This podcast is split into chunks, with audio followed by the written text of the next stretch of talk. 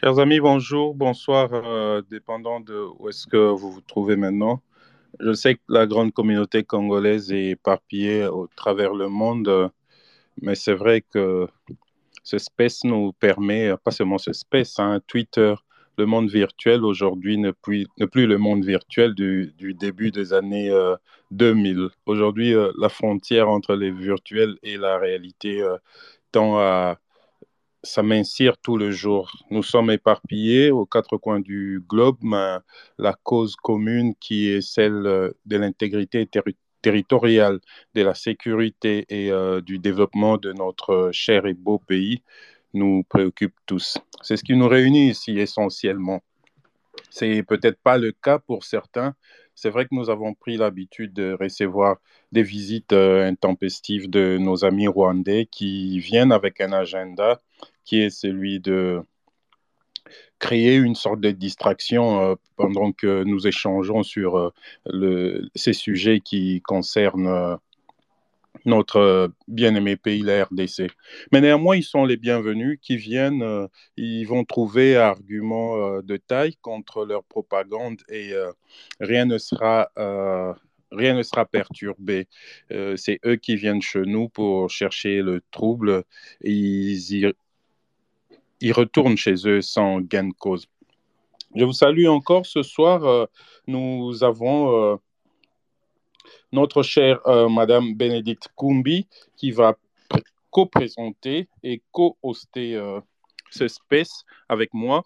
Un peu plus tard, notre ami Chris va nous rejoindre pour faciliter la co-présentation, aussi s'o- se charger de tout ce qui est sélection de s'occuper un peu de la logistique de ce space, qui parle, qui, euh, qui, euh, à qui on accorde la parole et éventuellement euh, à qui on retire tout simplement son procès de ce space en cas de d'attitude non conforme aux bonnes règles de la société. Notre space aujourd'hui, nous allons un peu nous focaliser sur la réaction de, de la communauté internationale, ce que nous appelons communauté internationale par rapport à ce qui se passe euh, à l'est de notre pays. Nous avons observé qu'avant-hier, le Conseil de sécurité a, eu à se réunir en ayant euh, la situation de la RDC parmi les sujets évoqués. Cela, personnellement, ne m'a pas surpris parce que je ne m'attendais pas à très grand, très grand chose parce que euh, ce, ce conflit qui dure depuis euh, plus de 26 ans n'a que très rarement attiré l'attention de la communauté internationale, du moins ce que nous appelons communauté internationale. Parce qu'il ne faut pas oublier que la RDC aussi, c'est une entité de cette communauté internationale. Ce qui revient à se poser la question, c'est quoi la communauté internationale? Qui, est, euh, euh, qui fait membre de cette communauté? Quels sont les moyens de cette communauté? Quel est le leitmotiv? Qu'est-ce qui fait bouger? Qu'est-ce qui fait marcher? Quelle est la sève qui fait vivre cette plante appelée communauté internationale? Ou euh, si elle était euh, un animal, quel est son sang? Qu'est-ce qui le fait vivre la communauté internationale? Ce sont des questions qu'en tant que citoyens, nous sommes obligés de nous poser, de nous demander et d'essayer d'y trouver des réponses. Sinon, nous ressemblerons à un peuple mouton. Nous allons répéter des concepts qui sortent de laboratoire, de ceux qui, a quelques siècles, ont pris des bateaux, sont venus ravir nos ancêtres les terres, et aujourd'hui encore, quelques siècles après, ont mis en place un système qui veut nous maintenir à l'état actuel. L'Afrique euh, est condamnée à rester ce continent-là qui produit les richesses, qui produit les ressources naturelles qui iront produire les richesses ailleurs. L'Afrique n'a pas droit au développement, on lui trouve des excuses. De toute façon, vous trouvez des éminents philosophes, économistes, qui prennent le temps des théories savamment accouchées qui pourraient même convaincre un vrai digne fils du Congo. Non, de toute façon, la démocratie, la croissance, c'est contre leur culture. Ces gens sont faits pour euh, s'entretuer, ils sont faits pour vivre dans le désordre, ils, ils sont faits pour euh, être maintenus dans l'état où ils sont. C'est comme ça qu'on nous a sorti de concepts tels que la communauté internationale qui euh, ne s'applique guère dans d'autres euh, circonstances et euh, d'autres endroits de la planète. Vous ne trouverez pas un groupe d'intellectuels français ou anglais discuter sur les questions de souveraineté de leur pays et évoquer cette donne de la communauté internationale. C'est une donne que nous chérissons dans les pays en voie de développement, dans les pays sous-développés. Je ne sais pas pourquoi, mais ben, peut-être parce qu'on n'a pas eu le temps de s'y pencher. Mais moi, je rêve de, cette génération des Congolais qui seront mettre euh, euh, chaque pion à sa place, qui ne valeront pas, qui ne goberont pas tout ce qu'on nous donne comme explication et tout ce qu'on veut euh, nous forcer à suivre comme voie. Donc je disais, le Conseil de sécurité s'est réuni et les réactions sont les mêmes. Appel au dialogue. Il y a même la Chine qui va très loin. Je ne sais pas si c'est fait expressement ou bien c'était par euh, inadvertance euh, du représentant de la Chine au Conseil de sécurité. Pendant qu'on parle du conflit entre euh, le regain de tension entre la RDC et le Rwanda, nous sommes dans le registre sécuritaire. Non, messieurs, le Chinois, lui, il est même parti loin. Il est parti droit au but. Le Chinois dit mot pour mot, je conseille la négociation à la RDC parce que pour reprendre le contrôle de ces ressources minières, la force ne convient pas, la force militaire ne convient pas. On ne peut pas être plus explicite que ça pour dire, au fait, ce conflit, c'est un conflit qui tourne autour du contrôle et de l'exploitation des, matières euh, avant de commencer, euh, je, voudrais quand même faire euh, brosser euh, un petit tableau pour nous présenter la situation de, des matières premières entre la RDC et le Rwanda. Par exemple, en 2020, le Rwanda a exporté un total de 1,3 milliard de dollars. Et en 2020, le Rwanda a été classé parmi les cinq premier pays producteur au monde de l'étain, du tantal, du tungstène, de l'or et de pierres précieuses, le diamant et les autres pierres précieuses. Ceci se passe alors que tout le monde, tout le monde sait très bien qu'au Rwanda, il n'y a pas de gisement de ces ressources minières, de gisement, gisement euh. Il n'y en a pas. Il n'existe pas un endroit au Rwanda où, de manière euh, conséquente, on exploite l'or, l'étain, le tantal, le tungstène ou les, pierres précieuses. La communauté internationale, une fois de plus, peut-être, accordons-lui le bénéfice du doute. Ils sont trop occupés, peut-être euh, on s'occupe trop du dossier Ukraine. Ils ne le savent pas. Ils ne savent pas qu'à côté de la RDC, il y a un pays qui est classé parmi les cinq pays exportateurs de ces cinq minéraux dont il ne procède quasiment pas. Je dis, accordons-le le bénéfice du doute, mais il faudrait être naïf pour croire que cette communauté internationale n'est pas au courant de ce fait. Ensuite, il faudrait rappeler une chose ici, qu'en 2017, le Congrès américain avait voté une loi proposée par le sénateur Dodd-Frank c'est une loi communément appelée euh, la loi de minerai euh, du sang, ou bien euh, section 1502 de la loi de Dodd-Frank. Cette loi a explicitement cité le Rwanda comme étant un pays qui organise et qui profite de minerais de la RDC de manière illicite.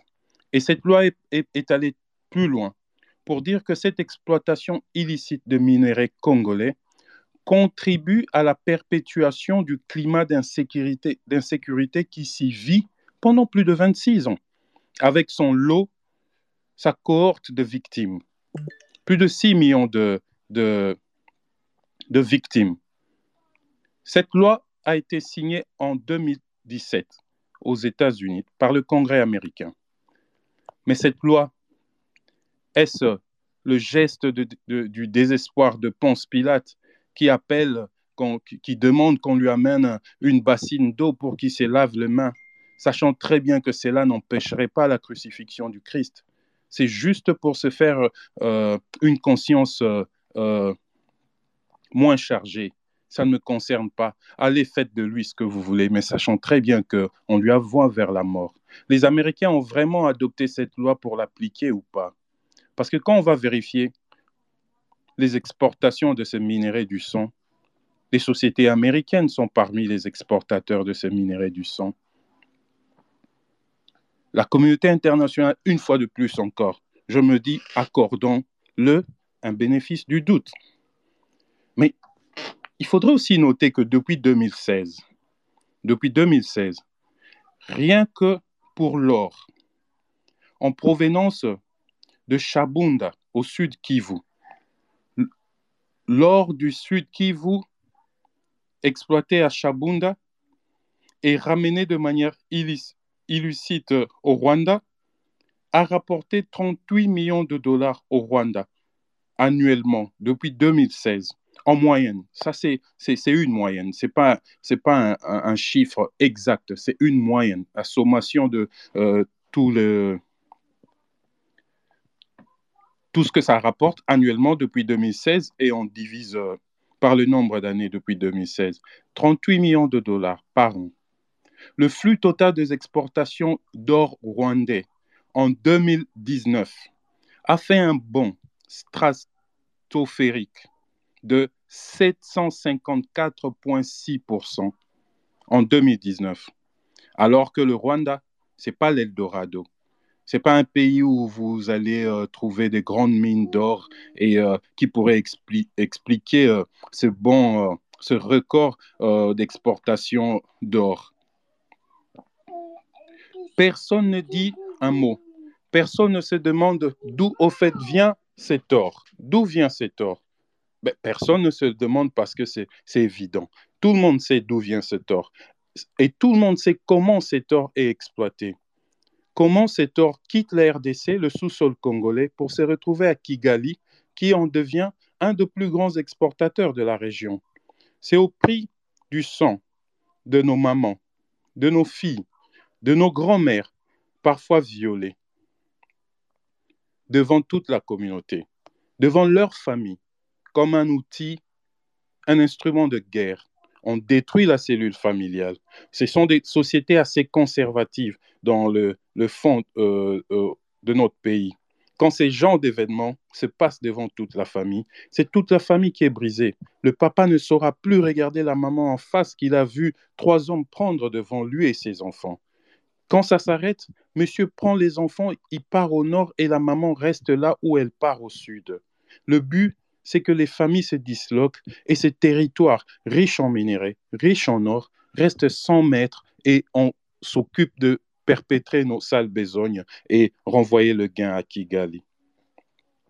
Le flux total des exportations d'or rwandais a connu une croissance de 754,6% en 2019. Et nous allons toujours frapper la porte de la communauté internationale dans l'esprit de trouver un gain de cause, dans l'esprit de trouver un terrain fertile à la résolution de nos problèmes. Nous avons fait que cela depuis 1960, déjà à l'aube de notre indépendance. À partir du mois de janvier 2061, le pays connaissait déjà quelques tumultes et c'est vers la communauté internationale que nous courons. C'est notre première réaction. De 1960 jusqu'à présent, nous faisons la même chose en espérant obtenir des résultats, un différent résultat.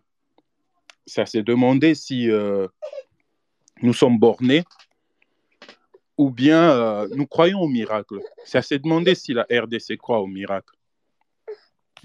Cette même communauté internationale est d'une manière implicite complice de ce qui se passe en RDC. Puisque nous parlons de l'or du Rwanda, il faudrait dire que le Rwanda, qui ne possède pas de mines d'or conséquentes, en devient un des principaux exportateurs dans la région. Mais qu'est-ce, au final, où va cet or? Où va cet or? Cet or est principalement exporté aux Émirats arabes unis. Et les Émirats arabes unis, c'est une plaque tournante de l'or au monde, mais pas de l'or propre, de l'or sale. Quand on veut s'acheter une bonne conscience, les, plus grands consommateurs de l'or, de lingots d'or au monde, c'est deux pays. C'est deux pays, deux éminents pays de la communauté internationale. C'est la Suisse et les États-Unis. Ce sont eux qui thésaurisent de milliers et de milliers, et même de, voire même de millions d'or. Quand les Suisses achètent, les Américains achètent, et après, l'or part dans le Moyen-Orient, l'or part en Israël, l'or part en Inde notamment. Les Indiens, euh, il y a une culture qui, se rattache, euh, à l'or. L'Indienne, euh, sa richesse, elle le garde en or, notamment en bijoux. Rien qu'en termes de bijoux, l'Indien possède plus de la moitié de l'or extrait du, de sous-sol de partout au monde.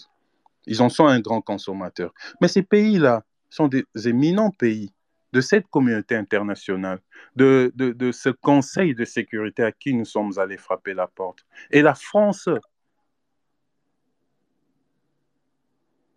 dans son adresse, le représentant de la France appelle au dialogue, comme d'habitude, comme si on doit attendre 26 ans après pour continuer à dialoguer et compter les morts. La France appelle au dialogue. La France finit son adresse en disant, dans la région des Grands Lacs africains, la paix et la guerre dépendent de la RDC. C'est en ce mot que le monsieur, de la France avait fini l'adresse de la France. C'est, une phrase, c'est quelques mots, mais quand on, quand on analyse, c'est une phrase qui dit on n'a pas grand-chose à faire, tout dépend de la RDC. Soit il continue à s'agenouiller comme d'habitude et il en prend il en prend. Soit il se lève et il se dit c'est assez, et ça sera de son droit. On fera qu'observer. Puisque tout le monde sait que le droit de réciprocité, le droit de poursuivre ceux qui organisent, ceux qui, ceux qui équipent, ceux qui permettent à ce que le sang congolais puisse couler et les ressources congolais pillées, sont au Rwanda. C'est un droit que nous pouvons utiliser légalement personne ne viendra nous faire le procès de Poutine en Ukraine. Personne. Mais si, si nous ne le faisons pas, ça ne sera pas la faute de la communauté internationale. Pourquoi doivent-ils s'y presser à venir trouver une solution dont ils en tirent eux-mêmes le dividende de la situation actuelle On a parlé de minerais, ce qui relie cette communauté internationale aux bénéfices. Parce que cette crise ne fait pas que des victimes congolais. Cette crise fait énormément d'argent. Et ceux qui en profitent, c'est cette communauté internationale. Le Rwanda n'est qu'une euh, négoce. Kagame organise le négoce, il prend quelques milliards, 1,3 euh, milliard par année, mais on, peut dire que c'est rien. La vraie richesse, elle est produite ailleurs. C'est ce qui sort du Rwanda qui va produire la vraie richesse au centuple ailleurs. Le Rwanda a exporté le cassérite, 39 millions en 2019. Et en 2020, il en a exporté que pour 36 millions. On observe 3, on, observe 3 millions de déficit de 2019 à 2020. Inutile de vous dire pourquoi. On peut faire le lien avec la situation qui évolue à l'est de la RDC.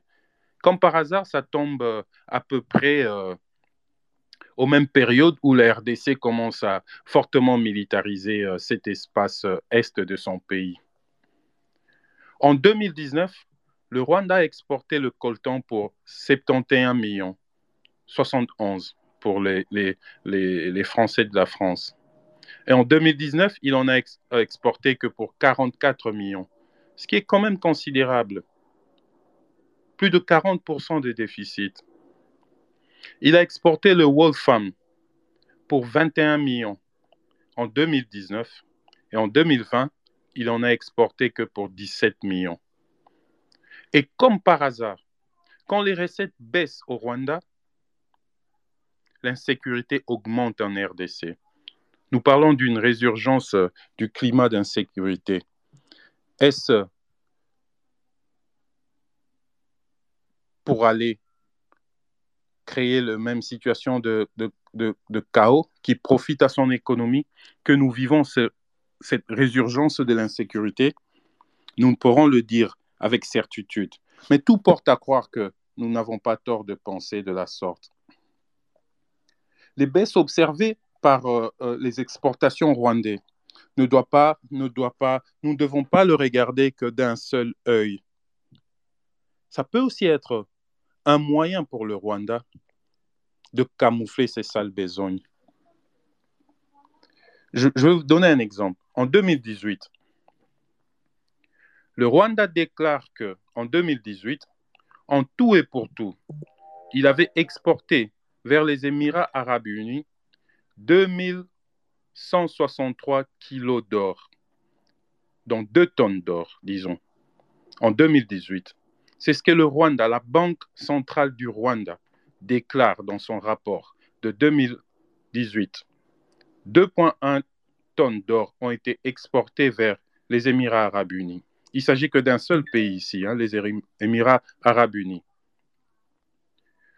La même année, dans le rapport annuel de la Banque centrale des Émirats arabes unis, ils disent avoir importé du Rwanda 12,5 tonnes d'or.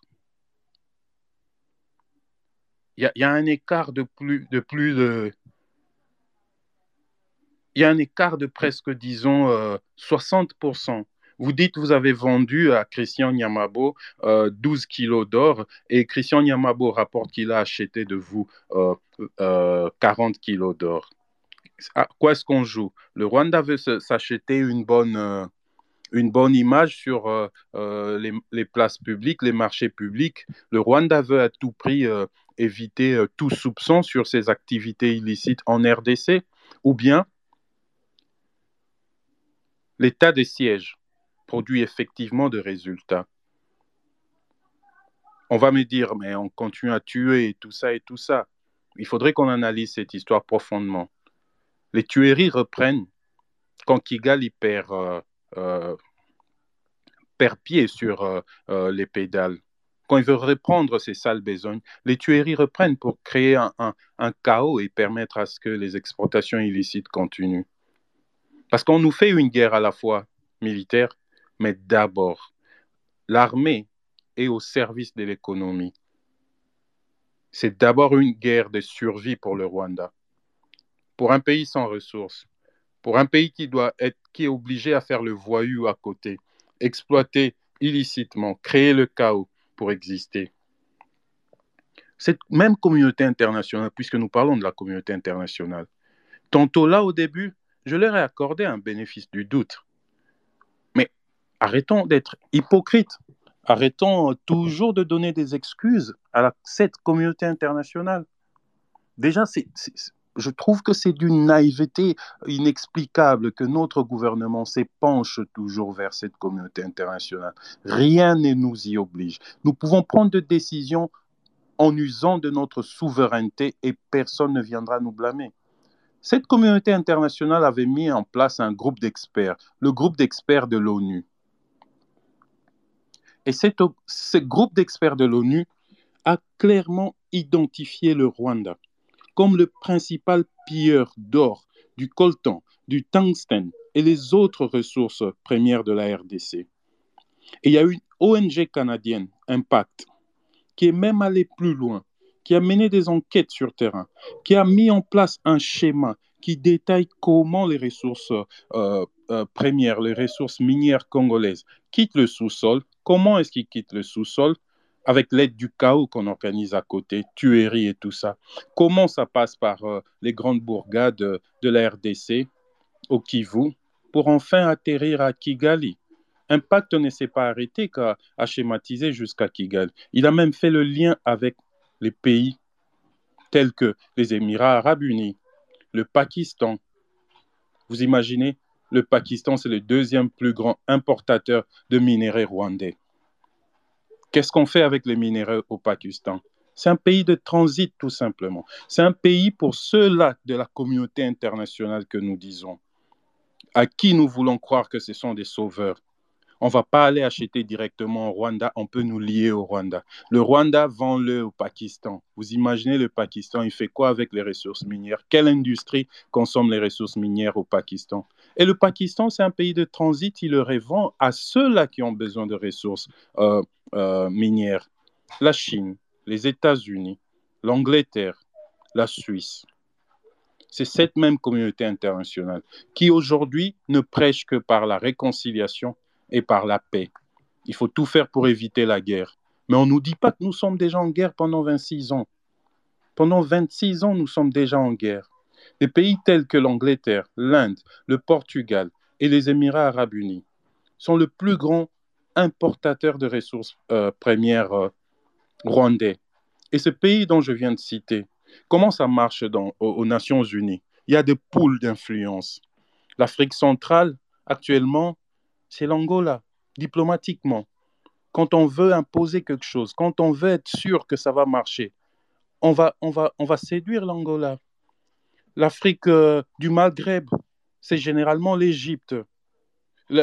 Chaque partie du monde a des puissances euh, influentes qui dictent, qui gèrent ce qui se passe là-bas. Et entre influenceurs, ils se font de, de services quel intérêt la Chine aurait-elle à sanctionner de son veto une résolution qui condamne, disons, l'Inde, sachant que la Chine aurait besoin de l'appui de l'Inde pour faire ses sales besognes dans l'océan Pacifique, par exemple. Je donne juste un exemple. Ils se font de de service, c'est du donnant-donnant.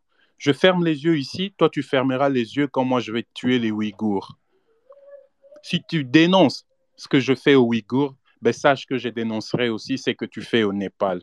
Ça se passe comme ça. On ne peut pas aller recourir à la communauté internationale, main bredouille, au nom de principes, au nom de la démocratie, au nom de la paix. C'est du bluff. C'est du bluff.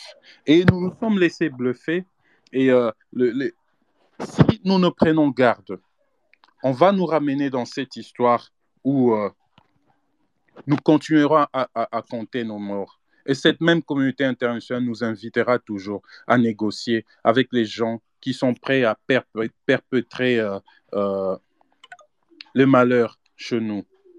Je laisse la parole à Madame Bénédicte Koumbi qui va nous faire aussi une intervention. Et puis, euh, je pense que euh, Chris pourrait prendre la parole pour un peu énoncer euh, les principes du, de ce space et on pourra passer aux interventions de tous un chacun. Oui, bonsoir à tous. Merci Christian. Est-ce que tu pourrais mettre juste Chris comme co-hôte? Parce qu'il n'est qu'intervenant. Alors, bonsoir à tous. Bon, moi, je ne vais pas être euh, très longue parce que je crois que euh, Christian a vraiment euh, brossé le, tableau par rapport à ce qui s'est passé au Conseil de sécurité hier soir. Je crois que ça a été bon, peut-être pour les Congolais, de suivre ce Conseil de sécurité pour pouvoir se rendre compte, j'espère, euh, que le Congo est un pays qui est sale. Euh, il n'est pas bien représenté déjà par lui-même, mais en même temps, il a autour de lui des requins qui n'attendent qu'une chose, effectivement, que euh, la bête puisse s'effondrer pour qu'il puisse dépecer ce pays. Et je crois que ce, ce à quoi nous avons assisté, c'est l'histoire du Congo et nous avons euh, beaucoup de difficultés la plupart du temps à regarder en arrière.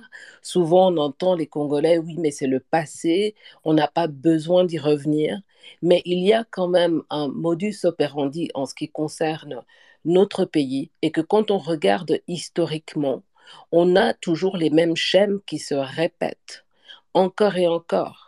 D'une certaine façon, ce qu'on a pu voir au Conseil de sécurité hier, c'était euh, un Berlin euh, bis dans le sens où euh, on se partage non pas l'Afrique cette fois, mais on se partage le Congo. Et comme l'a dit Christian, on ne va pas condamner ceci ou cela parce que derrière, on va avoir des intérêts et l'autre intérêt commun, c'est effectivement de ne rien dire sur le Congo. Et tant que le Rwanda est d'accord de faire la sale besogne, et n'oublions pas l'Ouganda également, et n'oublions pas tous les autres pays qui sont autour du Congo, qui d'une manière ou d'une autre interviennent pour l'affaiblissement de ce pays. Et nous devons euh, maintenant, je pense, être très clairs par rapport à la question de ce gouvernement congolais qui ne représente pas les Congolais, qui est là, en fait, comme euh, un gardien pour faire en sorte que les revendications du peuple ne soient jamais entendues. On va brutaliser également ce peuple pour que euh, les choses n'avancent pas. Et moi, en termes d'appel que je pourrais faire aux Congolais, et vraiment, je dirais, il faut arrêter maintenant la complaisance. Parce que cette complaisance à l'égard de ce gouvernement, à l'égard de M. Tshisekedi, ne fait du mal qu'aux Congolais, qu'au peuple congolais. Il y a un moment, je pense qu'il faut avoir le courage, le courage de dénoncer ce qui est fait dans ce pays.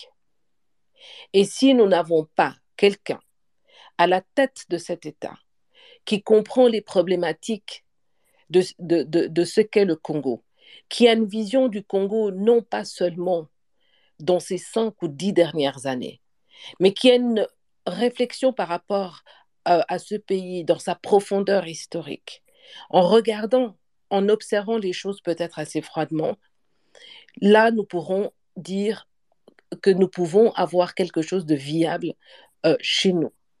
Mais toute personne qui vient avec des, des, analyses, je suis désolée, qui sont, euh, qui, sont court-termistes, euh, quand on va faire du lobbying aux États-Unis pour pouvoir avoir le pouvoir alors que ce sont les premiers à miner la souveraineté congolaise, il y a pour moi quand même beaucoup d'étonnement par rapport à ça. Et nous devons être responsables. Si nous voulons avoir un pays libre, si nous voulons avoir un pays qui a la maîtrise de ses sous-sols, qui réfléchit au bonheur des Congolais, nous devons cesser, cesser cette complaisance. Et nous devons formuler clairement nos revendications.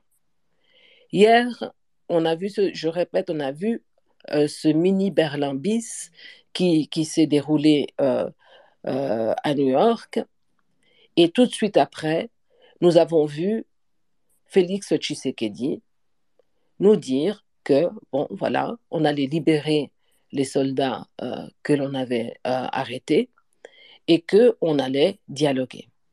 Et moi, j'aimerais aussi que nous, Congolais, pensions à ces soldats congolais qui laissent leurs familles, leurs femmes, leurs enfants, qui vont au front en se disant nous allons défendre notre terre, nous allons défendre notre population.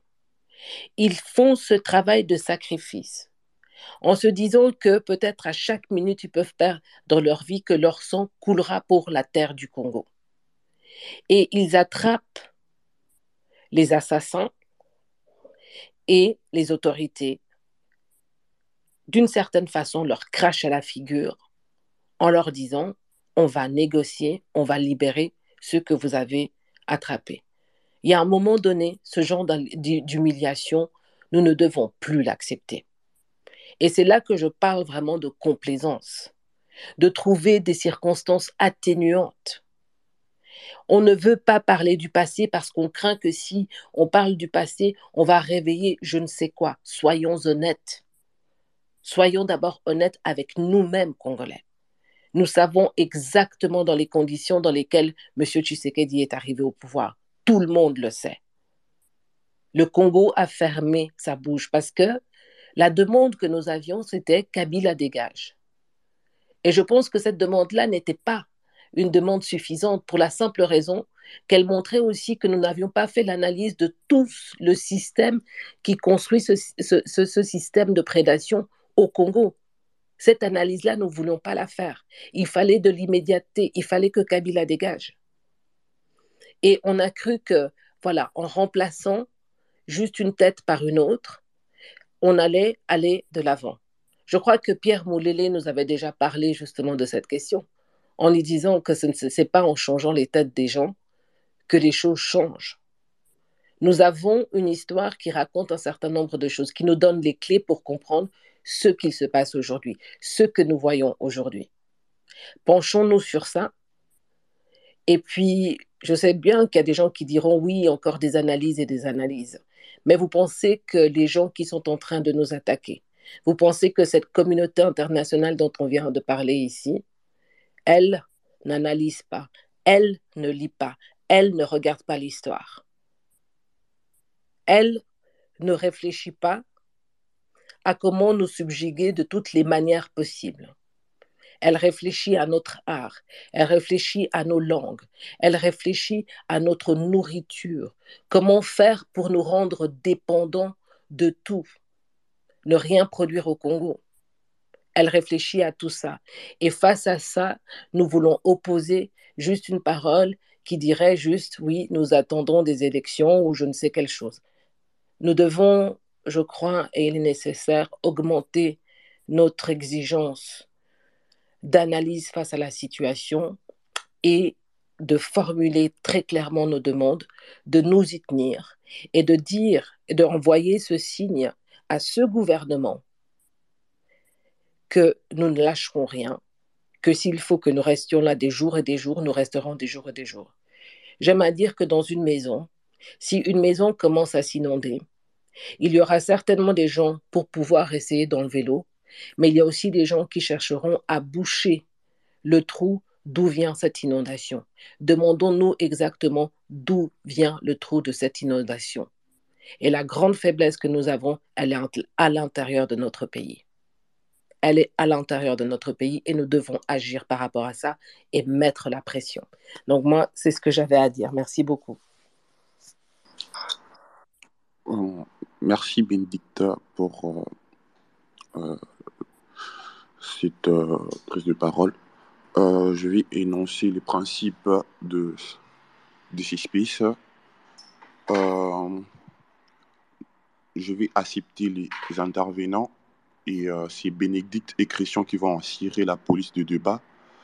je vous invite à ceux qui vont prendre la parole d'être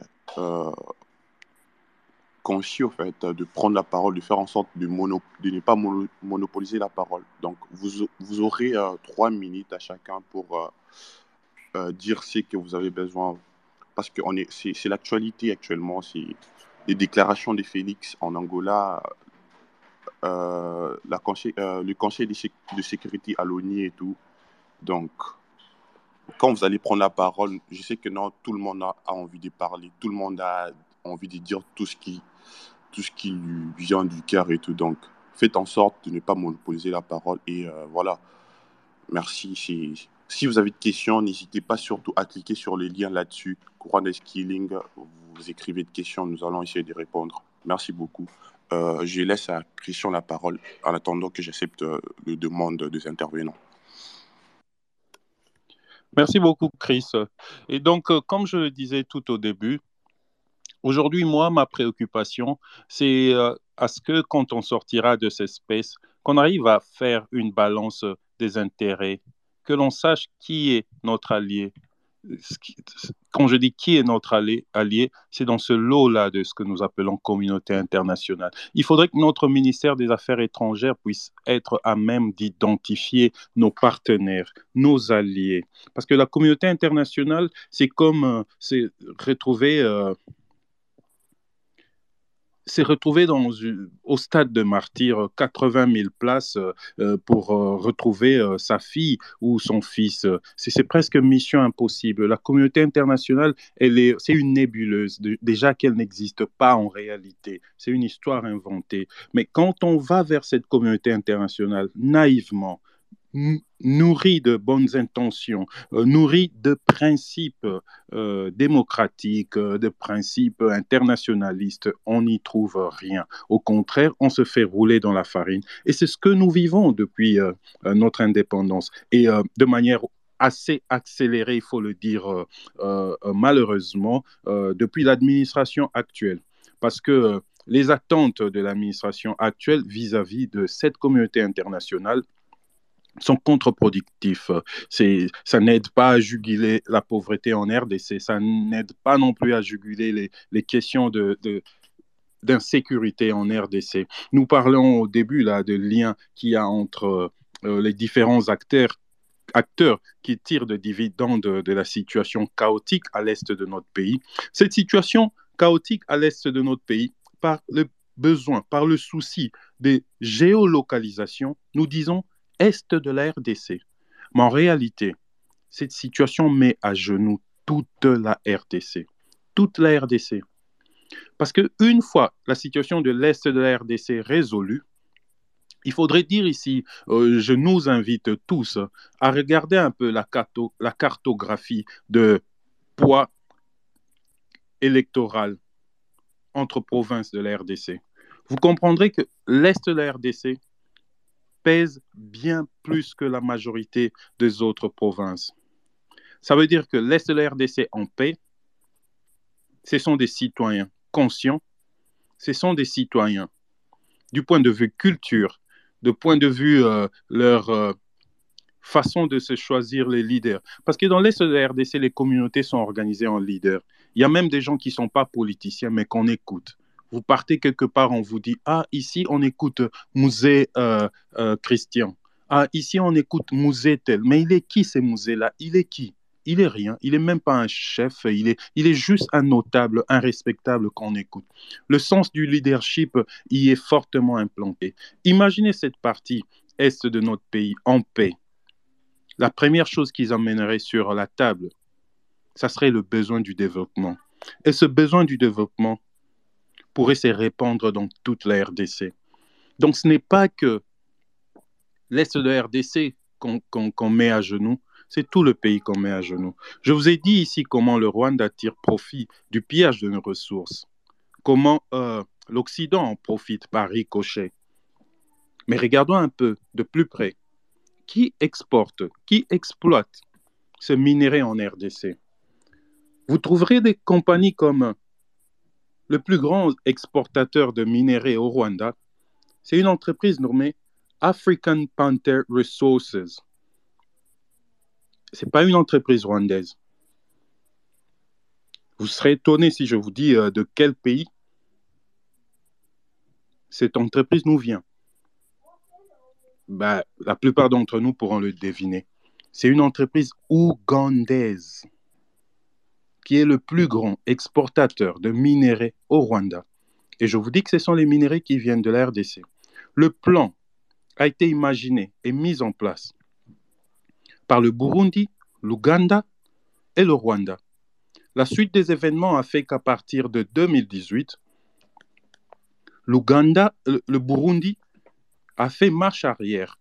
C'est le Rwanda, c'est euh, euh, Kagame et l'Ouganda avec Museveni qui sont restés les seuls deux maîtres à bord de ce, cette entreprise machiavélique du pillage et de tuerie de la population congolaise.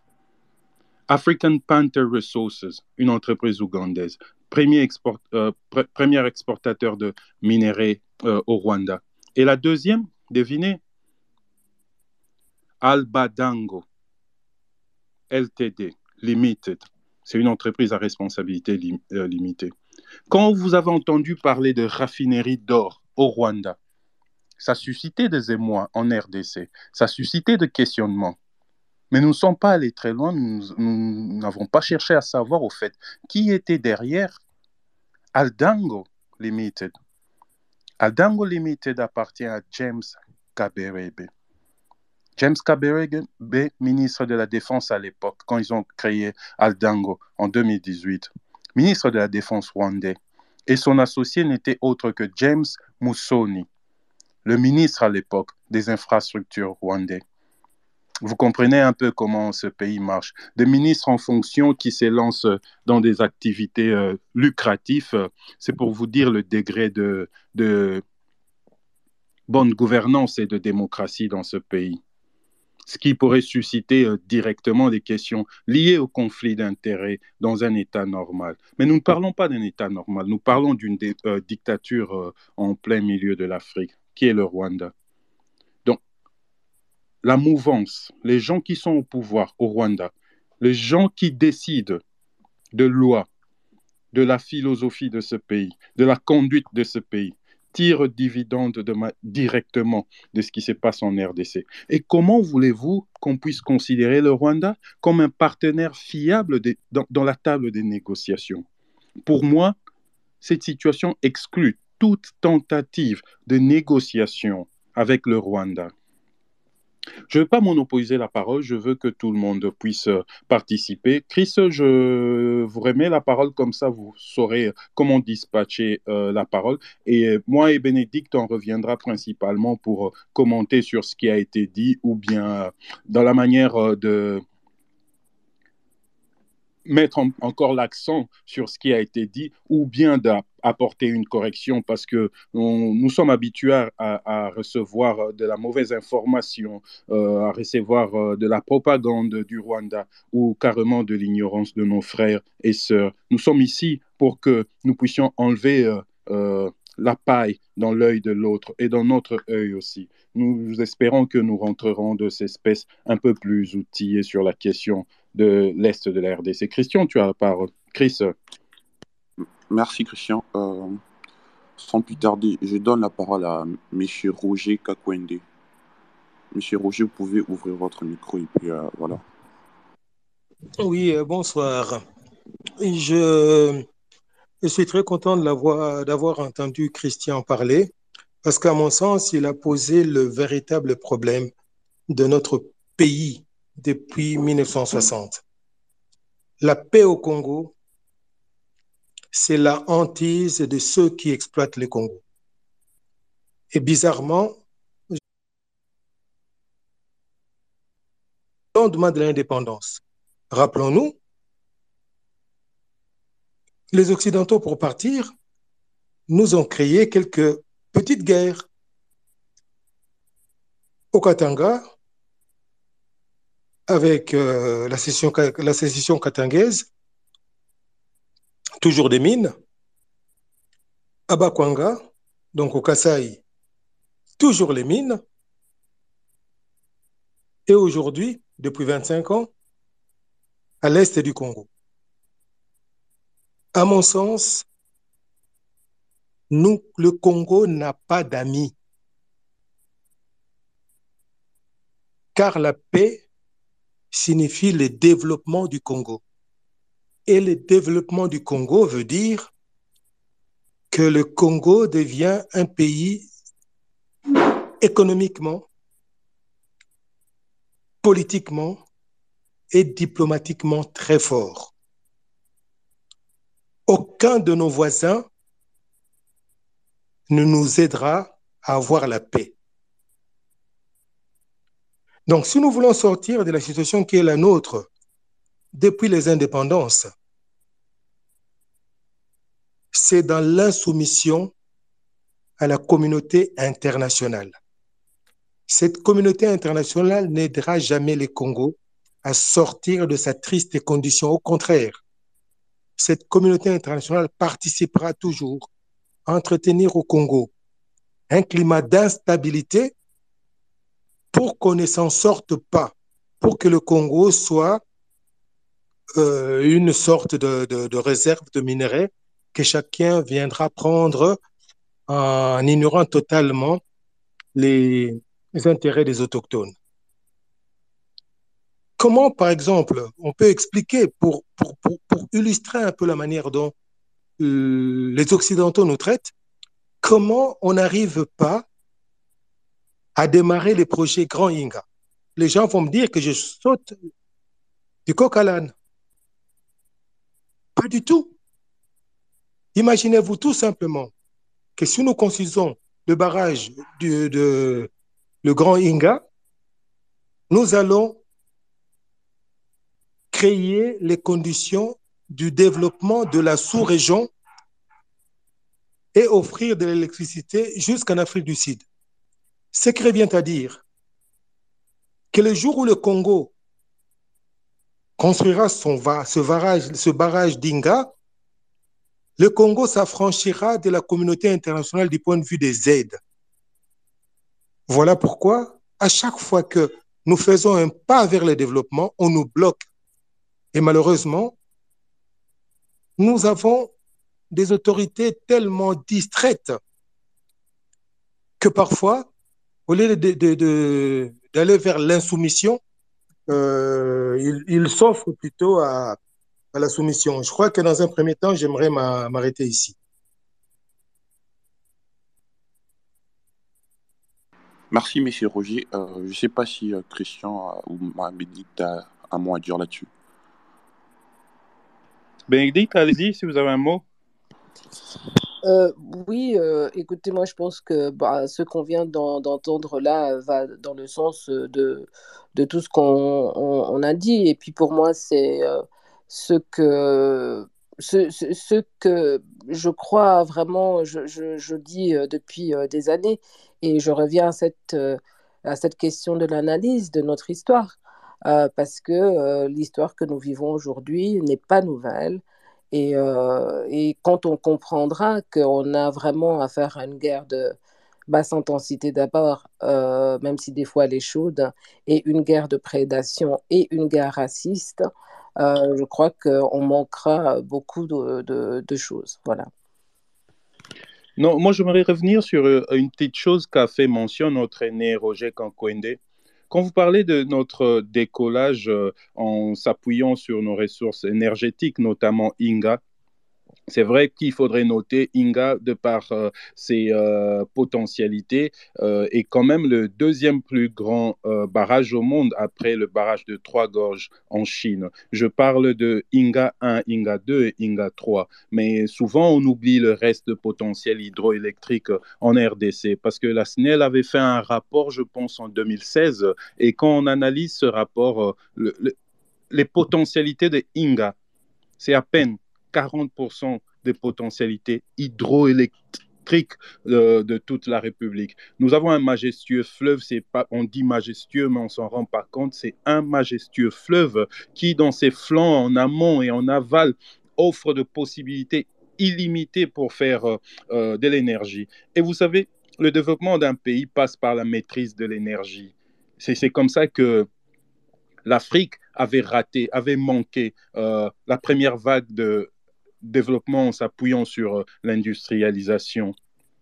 Quand l'anglais invente la machine à vapeur, et c'était une technologie qui euh, marchait sur euh, le charbon.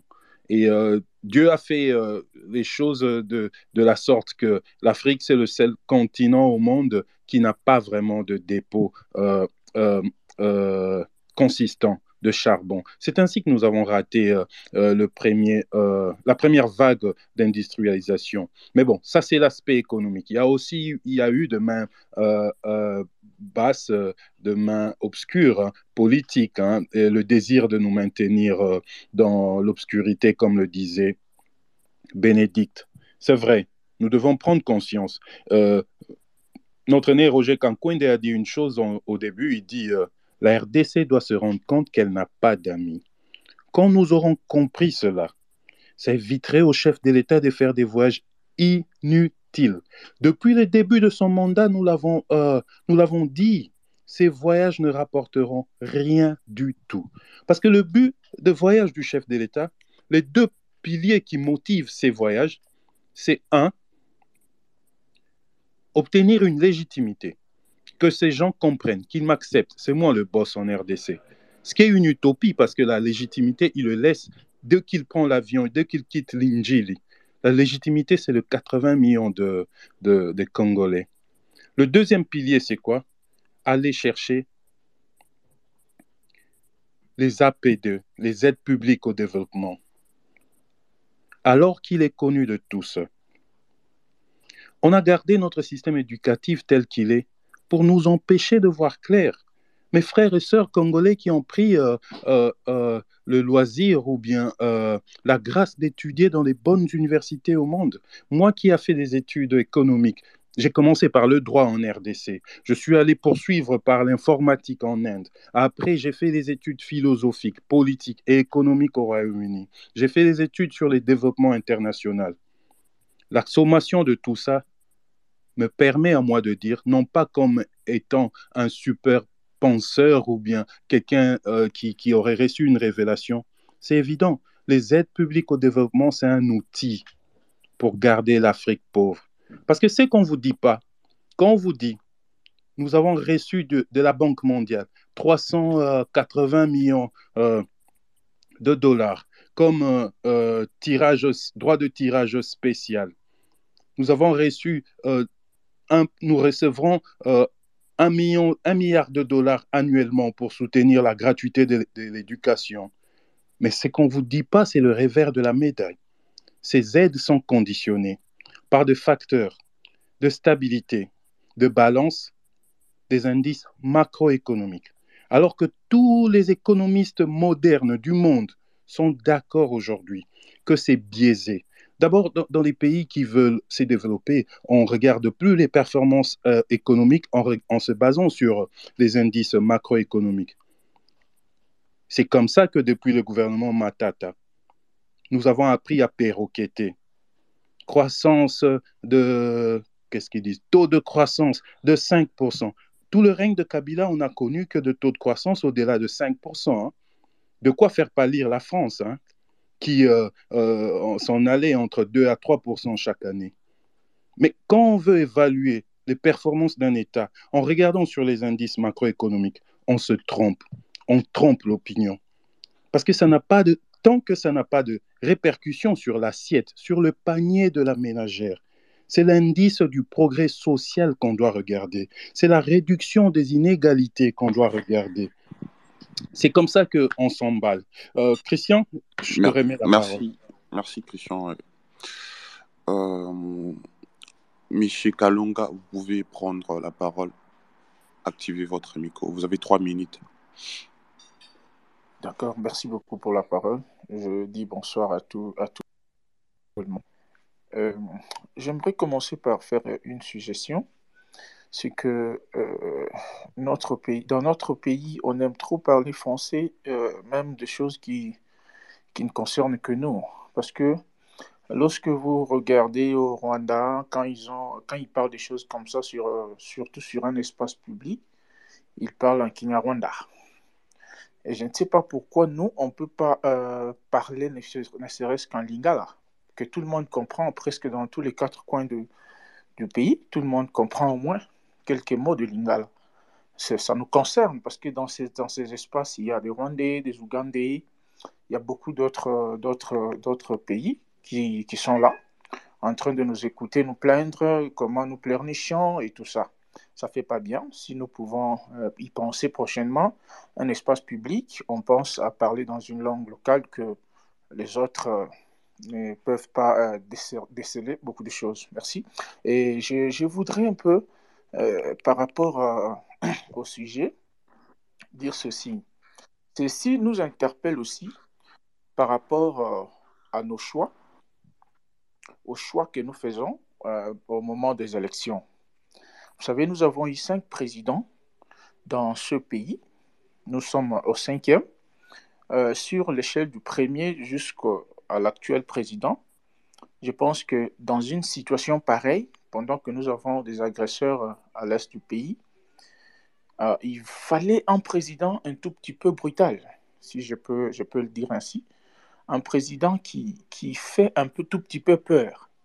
Euh, pas un président qui est trop réservé et puis qui va trop chez les gens. Vous voyez, en pareille situation, notre président, je ne pense pas qu'il était mieux qu'il se déplace vers l'Angola. Il devrait attendre qu'on vienne quand même.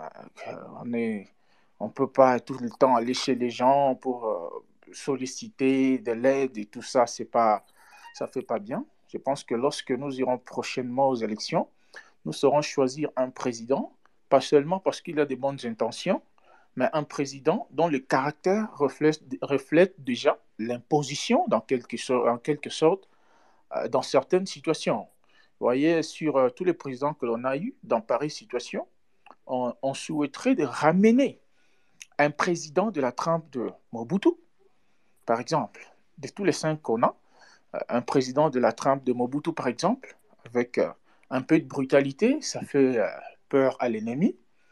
Et je peux encore ajouter un président comme Laurent Désiré Kabila ferait aussi quelque chose, mais les restes sont, se replient dans leur coquille. Pourquoi? Parce qu'ils ont peur de la mort.